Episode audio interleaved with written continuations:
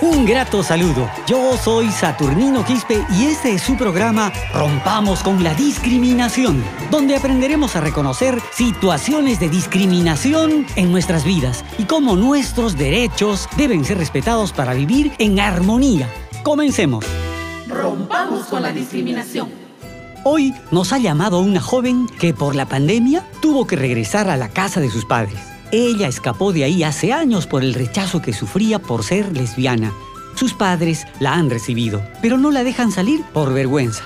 Para hablar del tema, hemos invitado a Máxima Mamani, lideresa de la organización de mujeres Pispicay. Bienvenida, Máxima. Gracias, Saturnino. Lo que cuentas es real. Tenemos varios testimonios de compañeras lesbianas que nos cuentan lo mismo.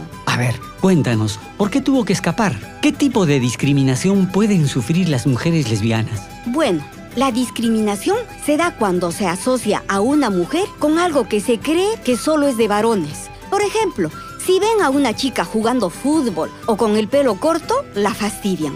Por otro lado, cuando se ve a una mujer con una pareja del mismo sexo, la discriminación puede ser mucho más que un insulto. Las pueden acosar, golpear y hasta asesinar. Y ese rechazo puede venir de su propia familia o de su comunidad. Entiendo. Dime, ¿y por qué sus padres no la dejan salir de su casa? Por vergüenza, pues. O para que no vea a su pareja o por temor a que le hagan algo. ¿Puedes creer que han habido casos donde han violado a chicas lesbianas para supuestamente corregirlas? Eso es un delito gravísimo y debe ser denunciado. ¿Te imaginas? Pareciera que nos da más vergüenza tener una hija lesbiana que un hijo violador. Carambas. ¿Y de dónde viene esta violencia? A ver, ¿por qué se trata así a las mujeres lesbianas? ¿Por qué hemos aprendido mal, pues? Mira, se burlan de nosotras porque no nos parecemos a la idea de mujer que les han enseñado y porque la sexualidad sigue siendo un tema del que no se habla. Tenemos miedo a lo diferente. Cuando existe este choque entre lo que nos enseñan y la realidad, es que aparecen los comportamientos violentos, las burlas o el acoso. Esta discriminación nos hace sentir culpables por algo que no podemos ni queremos cambiar. A ver, dime, ¿y realmente no se puede cambiar? No, no se puede. La orientación sexual no se puede cambiar, ni tiene por qué corregirse.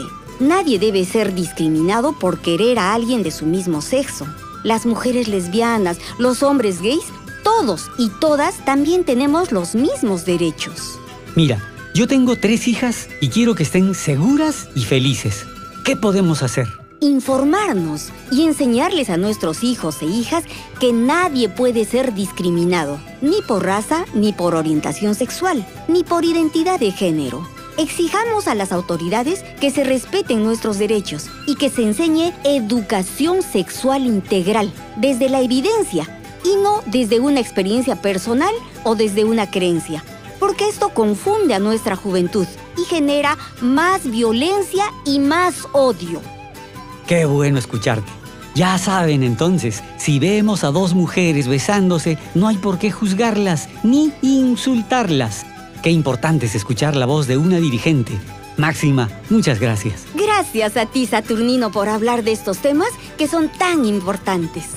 Rompamos con la discriminación. Y bien, queridos amigos y amigas, eso es todo. Y recuerden, hombres y mujeres tenemos los mismos derechos y merecemos las mismas oportunidades. Rompamos con la discriminación.